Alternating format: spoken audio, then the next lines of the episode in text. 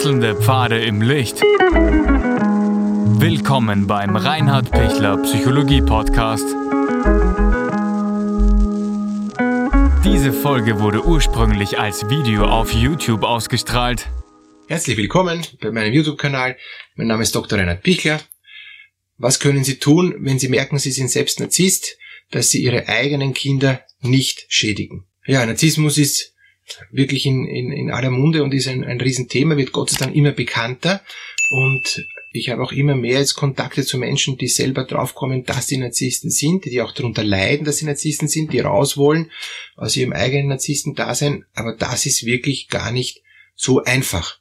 Weil, wenn man sich mal erlebt, ähm, dass man so, wie man sich eigentlich gut fühlt, ähm, doch nicht gut ankommt und tatsächlich auch objektiv zugeben muss, dass das nicht immer gut ist, ja, dann gibt es schon wirklich äh, viel, viel inneren äh, drehen sich die Zahnräder verkehrt, ja, weil, weil man fühlt sich nur wohl, wenn man narzisstisch ist und wenn man nicht narzisstisch ist, fühlt man sich überhaupt nicht wohl und dann hat man irgendwie das Gefühl, man kann gar nicht mehr so sein, wie man ist, man muss sich aufgeben, wie man ist und das kann es ja nicht sein, weil man möchte doch so äh, sich auch, auch äh, ist ja die eigene Identität, so will man doch bleiben und, und das ist doch was, was ähm, Unverständliches, warum man jetzt seine Identität ändern muss. Ja, tatsächlich, das hat ein Stück, ein Persönlichkeits Identitätsanteil, aber es ist nicht die gesamte Persönlichkeit. Also keine Sorge, man muss nicht seine gesamte Identität ändern, man muss nur diese schädlichen Aspekte einmal erstens im Blick kriegen und die dann zweitens ähm, so abschwächen, dass man nicht voll dauernd reinfahrt und den anderen dauernd reinfahrt. Und heute möchte ich eben den Aspekt auf die eigenen Kinder legen. Wenn man narzisstisch strukturiert ist und man hat eigene Kinder, dann leiden die eigenen Kinder unter diesen narzisstischen ähm, Vater oder Mutter ständig.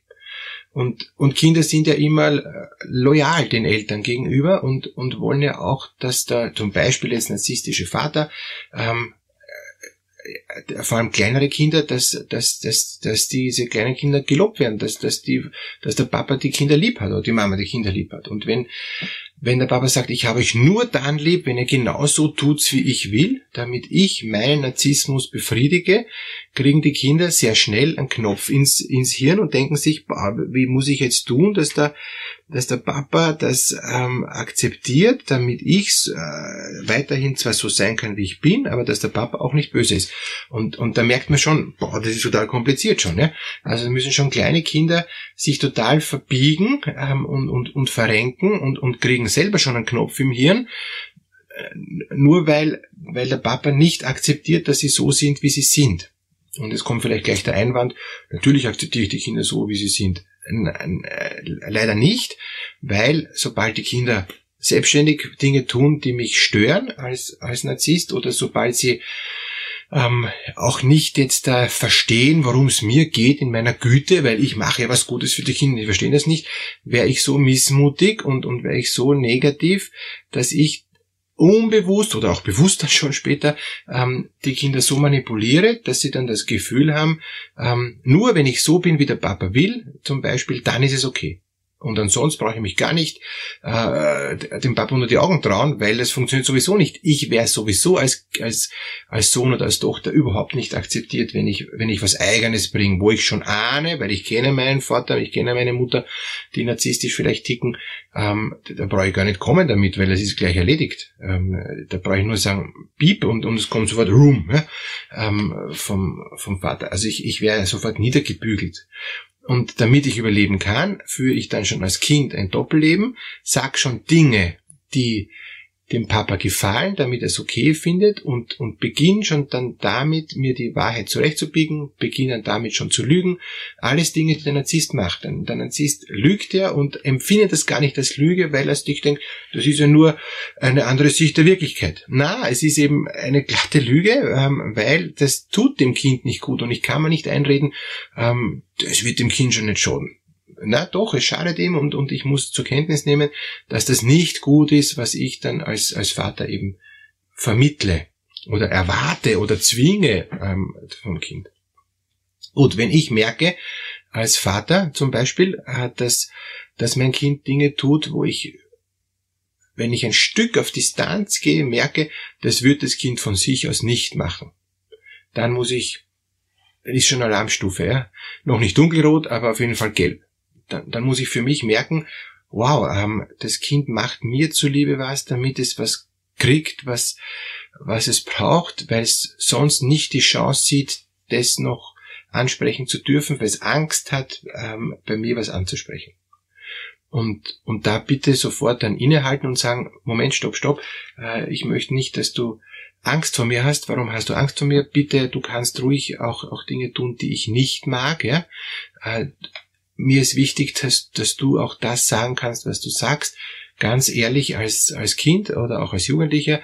Ich will mal versuchen, selber den Mund zu halten und, und, und mich versuchen hineinzufühlen, warum geht's dir denn?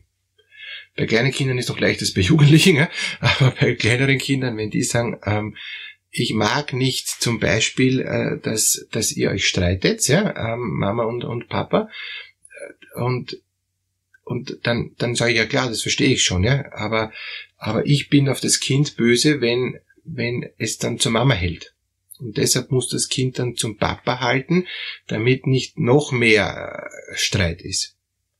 Also verstehen Sie, das, das ist ganz subtil, ja? das, äh, das, das, das rennt so subtil, dass man das dann oft gar nicht so schnell kapiert, wenn man vor allem in dem Familiensystem drin ist. Und, und deshalb muss man oft von draußen reinschauen. Und das, das ganz äh, Schwierige ist dann, wenn sowohl die väterlichen narzisstischen Anteile rausgekehrt werden bei einem Streit durch Stresssituation beim Ehepaar, als auch die weiblichen narzisstischen Anteile von, von der Mutter. Ja? Ähm, damit kommt das Kind total in Schwierigkeiten. Es gibt auch ein Video über weiblichen Narzissmus, der auch immer häufiger wird. Das sind große Herausforderungen, ähm, wo man, wo man dann oft auch Hilfe von außen braucht, damit es nicht immer weitergeht, immer weitergeht und das Kind im Endeffekt dann total äh, zwischen diesen Ansprüchen, denen es nicht gerecht werden kann, äh, insofern überbleibt, dass es seine eigenen Ansprüche nicht mehr spürt.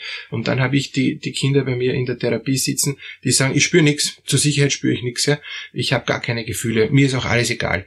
Ich bin jetzt schon jugendlich, äh, juvenil depressiv und habe gar kein Gespür über nichts ähm, äh, und, und wenn plötzlich ein Gespür kommt, bin ich verunsichert, weil ich eigentlich gar nicht will, dass ich was spüre. Das, das heißt, das Ergebnis ist von, von massiven narzisstischen ein Manipulationen und Einflüssen ist, dass, dass die Kinder sich abgewöhnen, etwas zu spüren und auch abgewöhnen, was zu wollen, weil sie dadurch merken, ich komme besser durch. Und, und die Kinder werden dann auch sehr still, sehr unauffällig, verkriechen sich in das Handy, ähm, machen ihre Sachen, wo sie möglichst unauffällig sind, wo sie nicht stören. Ähm, dann hat der Vater das Gefühl, na eh, alles in Ordnung, ist ja eh alles ruhig, ja? ähm, sind eh alle zufrieden, aber in Wirklichkeit haben die innerlich abgedreht. Das heißt, wenn ich das erkenne, ähm, als narzisstischer Elternteil, sage ich mal, geht es darum, die Kinder wieder zu fördern in, in ihrer Lebendigkeit und dass sie auch Dinge sagen dürfen, die mir nicht passen. Und dann darf ich natürlich nicht ähm, sofort sagen, na, komm ich eine Frage und was fällt da ein, ja, das gibt's nicht, sondern sagen, okay, ich höre das, dass du sagst, ja, alles gut, ja. Ähm, ich, äh, ich und, und, und, und kindgerecht halt, ja, bei, bei einem kleineren Kind muss ich natürlich dann schauen, äh, ist es noch vertretbar, ja, oder ist es gefährlich? Ja? Wenn ich, wenn es gefährlich ist, muss ich natürlich sagen, hallo, das geht nicht. Dann müssen wir wirklich äh, bremsen. Ähm, aber wenn es noch vertretbar ist, dann bitte lassen wir den, den Kindern auch ihren eigenen Weg, ja. Unbedingt, weil, weil sonst habe ich es ja von vornherein äh, abgefräst. Jetzt kann man sagen, wie war das in der früheren Zeit, ja, ähm, also Nachkriegsgeneration 50er, 60er, 70er Jahre, jeder war es genauso. Da waren die, die, die viele waren traumatisiert vom, vom Krieg, die Eltern, ja, und damit hat es nichts gegeben.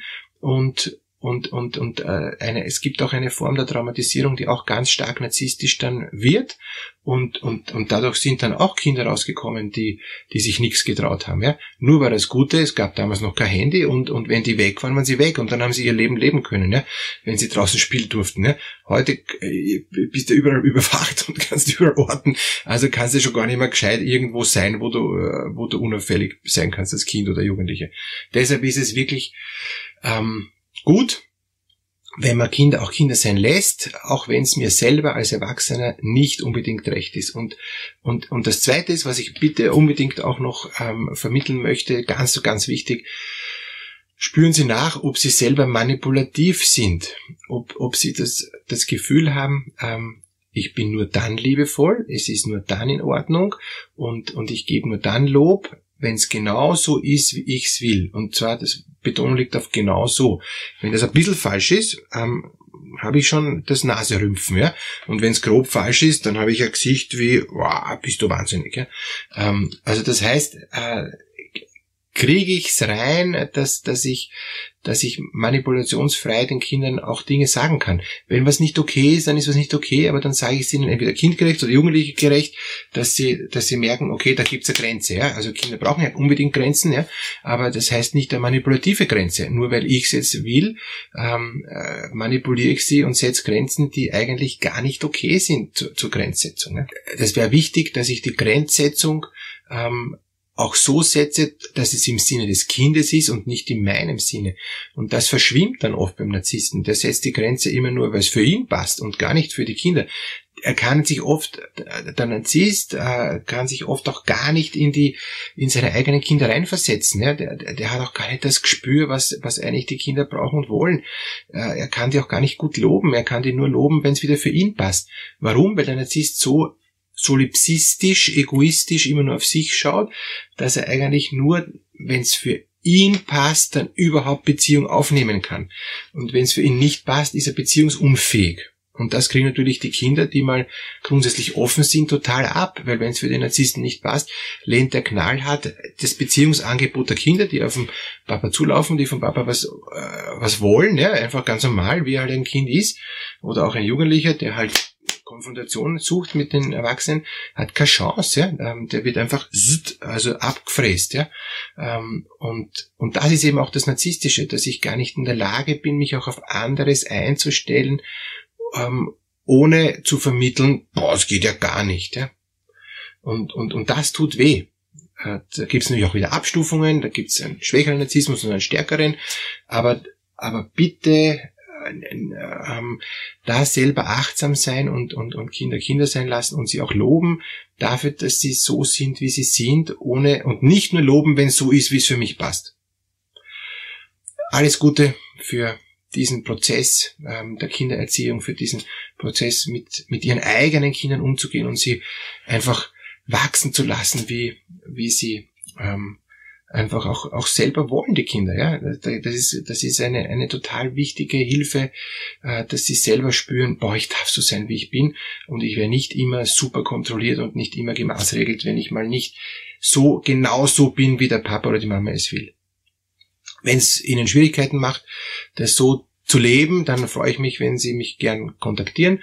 Gibt ja die Möglichkeit, ähm, ein kostenloses Erstgespräch. Unten ist der Link zur Anmeldung. Und dann können wir schauen, ob, ob sie da mehr brauchen. Und ja, ich wünsche Ihnen, dass Sie es gut schaffen. Alles Gute.